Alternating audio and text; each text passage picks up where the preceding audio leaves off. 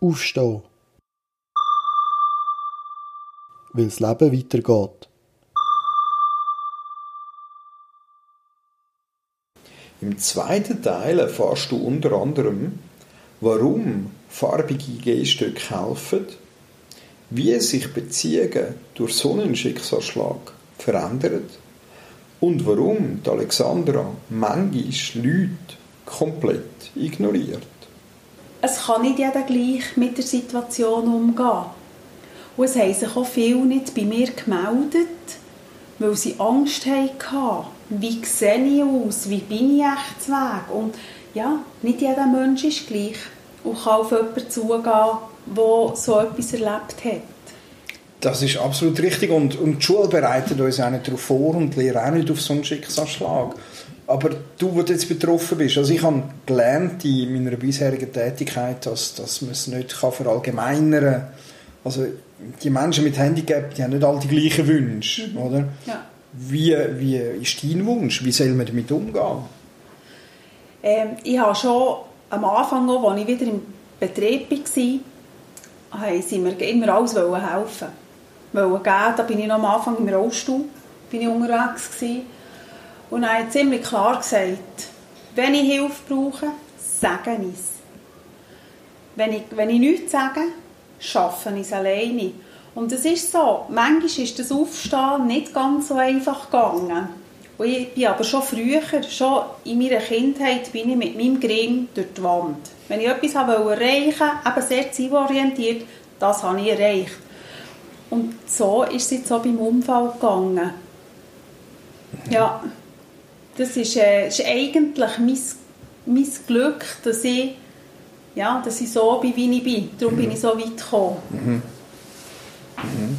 Also deine Art und Weise ist eigentlich ideal, um mit so einem Schicksalsschlag umzugehen. Ja, ja. ja ich denke es. Und ich weiss noch, in Bellico haben sie mir gesagt, ich werde auch den Rollstuhl nie verlassen. Mhm. Und dann, das war ziemlich happy für mich. Aber äh, das ist nicht lang gegangen. Dann haben wir überlegt, ich glaube, ich will einen farbigen Rollstuhl.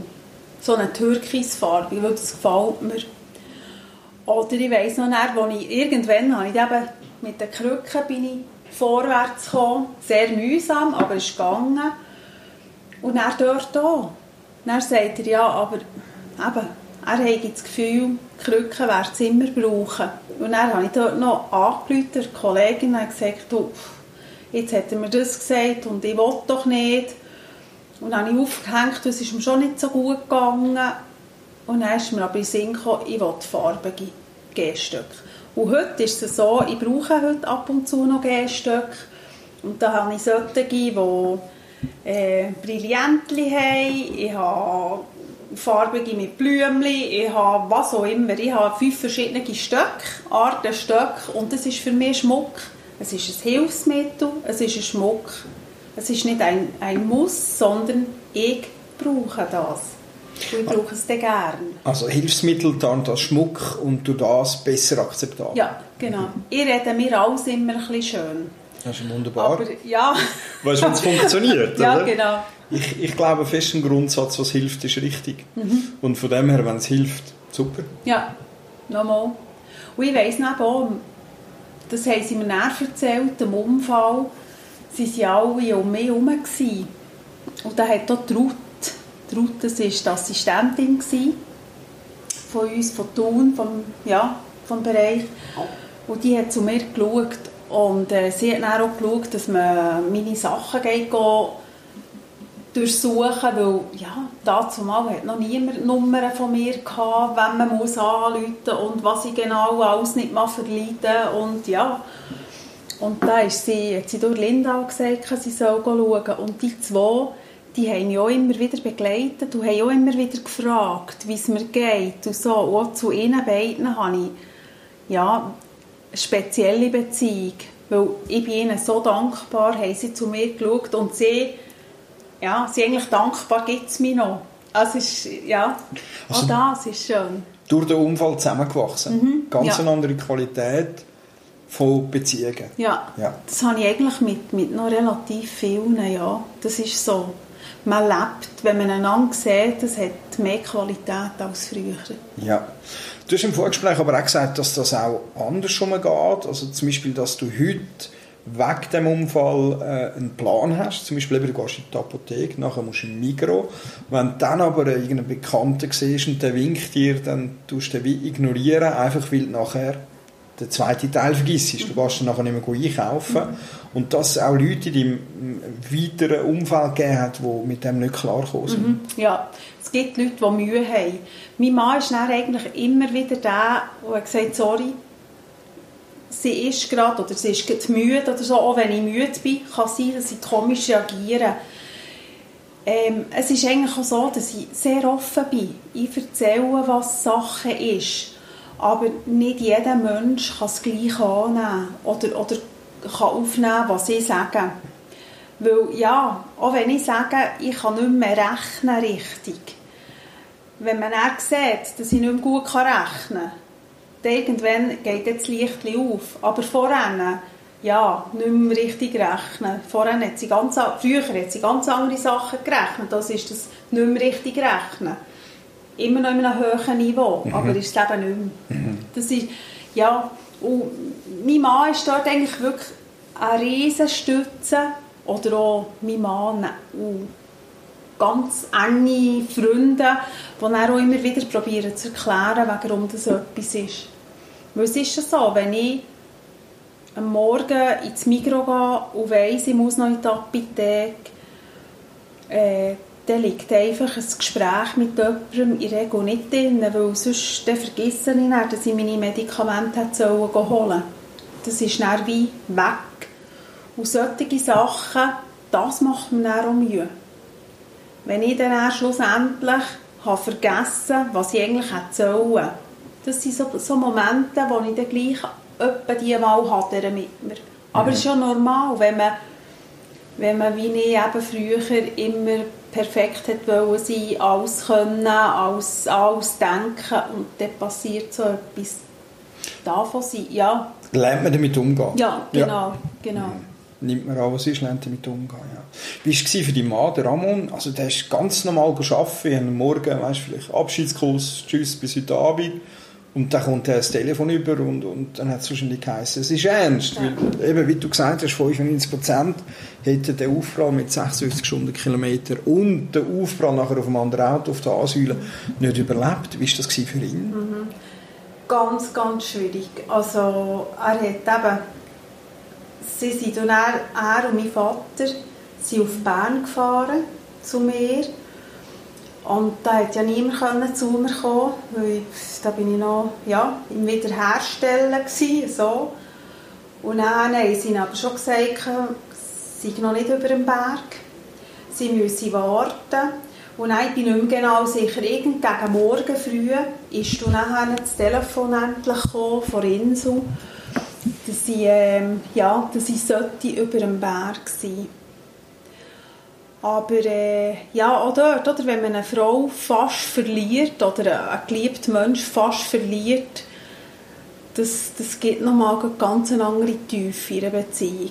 Mhm. Das sind dann auf das Mal Probleme, die man hat, sind auf das Mal, die sind sehr klein. Mhm. Ja. ja, das glaube ich. Absolut.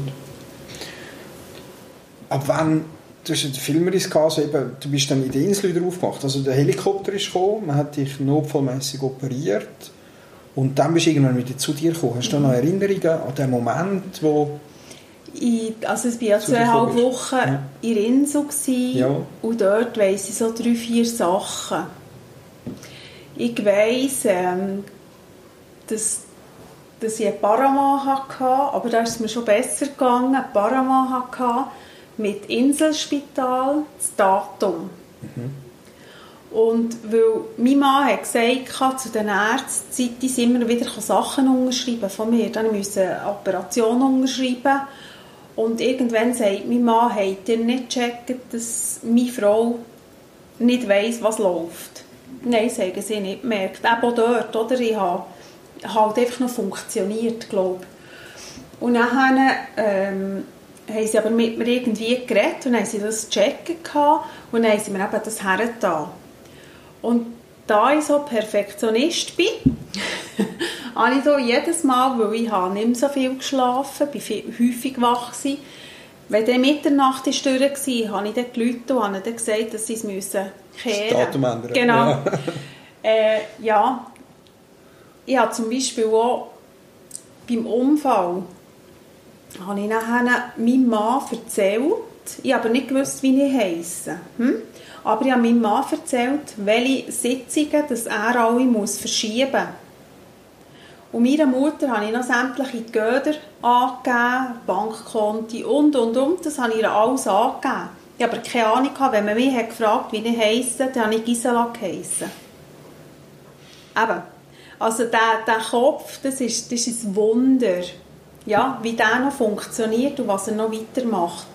Ich habe zum Beispiel auch einen Kollegen von uns, die haben wir schon lange nicht mehr gesehen, am Dado habe ich geschrieben, die wären am Wochenende zu uns gekommen und dann habe ich dem geschrieben, ich hatte einen Unfall. Gehabt. Ähm, und ich, ich sei im Spital. Ich habe das aber nicht gewusst. Etwa vor, was ist das, anderthalb Jahr, hat du, und dann habe ich dann mal zu ihm gesagt, du, warum seid ihr mich besuchen? Weil wir gehabt, eben, wer mich besuchen kann. Ich warum seid ihr mich besuchen? Er sagt, ja, weil du mir geschrieben hast. Und das SMS, das ich ihm geschrieben habe, hat er mir gezeigt. Und das habe ich am zweiten Tag habe ich das geschrieben. Aber niemand weiß, weil eben, ich habe ja gar nicht gewusst, wer ich bin. Mhm. Irgendwie das Hirn, das funktioniert. Ja, es, es ist wirklich eben. Ich finde das Wahnsinn. Ja, ja unglaublich. Absolut. absolut. Mhm. Nach der Insel bist du äh, in die Reha gekommen. Ja. Und dort war ja deine Familie ein, ein wichtiger Teil. Gewesen. Also du bist ja, zu Thun die Reha ist im Kanton Aargau zu Belliken. Mhm. Genau. Das ist ja gerade ein bisschen Weg. Ja. Es war noch so, gewesen, dass sie in Rinso haben sie mich haben sie eine Stelle gesucht, wo sie mich her tun können, durch das, dass ich so viel kaputt hatte. Haben die nie einen Platz gefunden. Und dann haben sie mich in ein Altersheim tun. Und dann hat meine Familie, ich glaube, es war mein Mann, der gesagt hat, geht nicht. In ein Altersheim, nein. Weil da geht sie kaputt. Und dann hat die äh, Belliken hat nach langem haben sie da zugesagt, weil wenn man auf Belliken geht, ist man in der Regel viel besser zu Weg, als ich bei Weg war. Eben darum, ich musste so viel lang müssen liegen und eigentlich würde man dort schon Therapien machen, mhm. oder? Und ähm, ja, und dann bin ich einfach eben, irgendwie 7 mal 24 Stunden bin ich in diesem Bett gelegen. Ich habe meine Beine dürfen belasten. Mein rechter Arm war völlig vergipset, habe ich nicht dürfen bewegen. Äh, ja, ich habe fünf, fünf Leute gebraucht, die mich irgendwo transferiert, hertransferiert. Also wenn ich auf die Toilette mal musste, hat man mir da müssen sorgfältig auf den WC-Stuhl tun. Also es war immer eine riesige Sache oder auch irgendeine normale Körperreinigung. Das ist, ich weiß nicht wie lange gegangen. Ja. Und nachher haben meine Eltern sind immer am Dienstag und Mittwochen sind die auf Belliken gekommen und haben dort ein Zimmer genommen sind mich dann besuchen. Dass ich wirklich ja, nicht, nicht immer nur alleine bin. Mein Mann und respektive meine Familie ist nachher am Wochenende zu dir gekommen mein Sohn hat nicht jedes Mal können, der war noch am Snowboarden, aber egal, auch sie, ja, ich habe im Prinzip drei Tage, vier Tage hatte ich jemanden, der mich besuchen Und dann hatte ich Alltag noch Kontakt gehabt, und das denke ich wirklich sehr gerne zurück. Das war Jacqueline. Sie arbeitet bei uns auch in ihrer Abteilung und sie hat, für mich ist das und täglich auf das Murmeltier. Sie hat mir einfach tagtäglich hat sie mir ein Mail geschrieben, was sie erlebt hat, schnell wissen, wie es mir geht. Das ist nur ganz kurz, das war minim, ein kurzes Mail oder ein kurzes SMS, aber sie hat immer mit mir Kontakt gehabt, auch das. Das hat mir extrem Kraft gegeben. Wie auch mein Onkel, der ist, das ist auch noch ganz speziell. Der ist äh, in die Insel gekommen. Der ist im Rollstuhl durch einen Unfall. Und der ist zu mir in die Insel gekommen, das ist schon noch etwas, was ich weiss. Der hat nichts gesagt. Der hat nicht gesagt, du musst, du sollst, du, was auch immer. Er war einfach bei mir. Gewesen.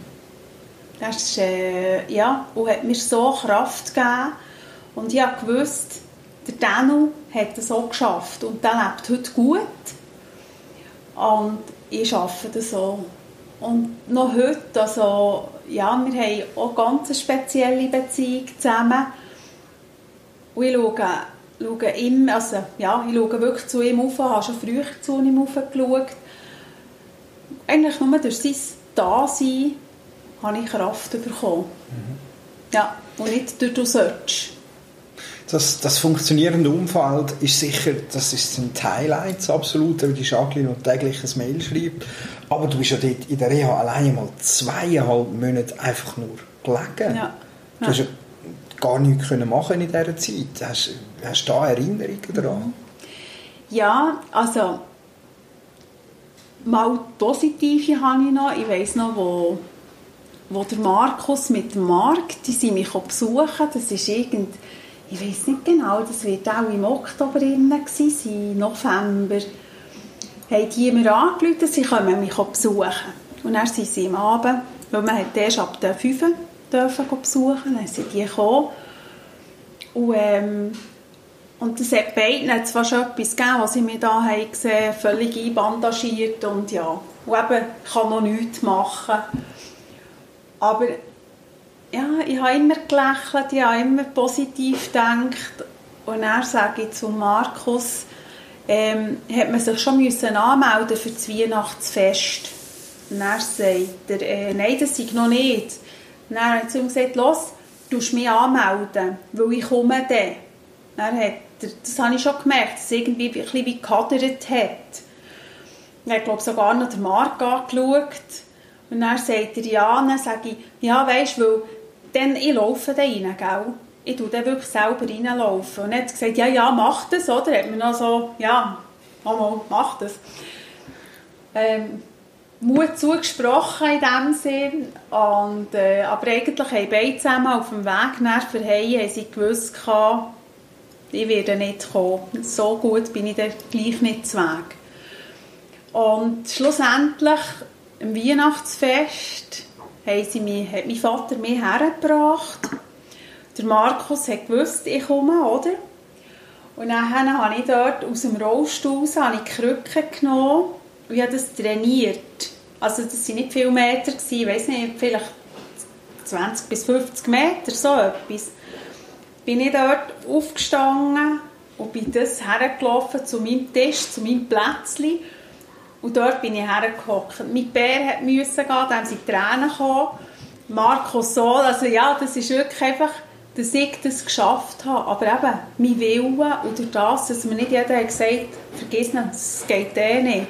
Ich habe es geschafft. Mhm. Ja, das war wirklich schön. Gewesen. Absolut, ja. Und eben für mich auch, solche Leute haben mir gerne Kraft gegeben. Einfach durch, ja, durch das Positive. Mhm. Ja.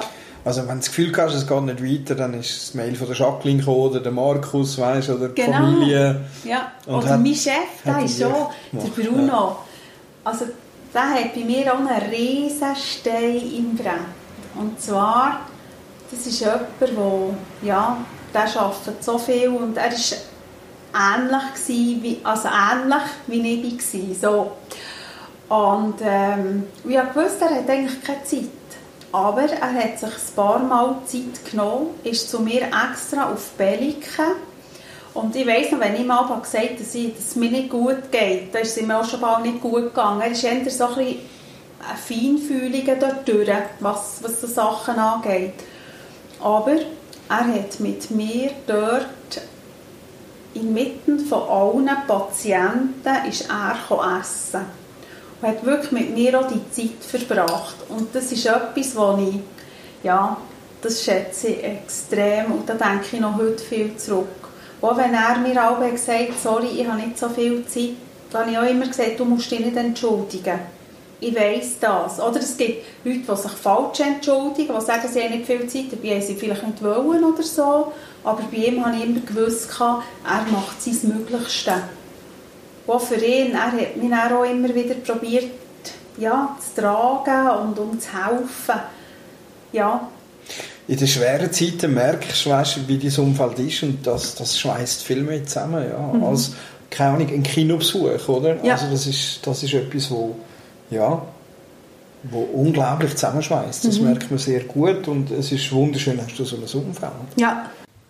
Im dritten Teil erfährst du unter anderem, wo die Alexandra vergessen gegangen ist, wann so richtig die Post abgegangen ist und was die Alexandra jeweils laminiert ins Spital mitnimmt. Aufstehen. Weil das Leben weitergeht.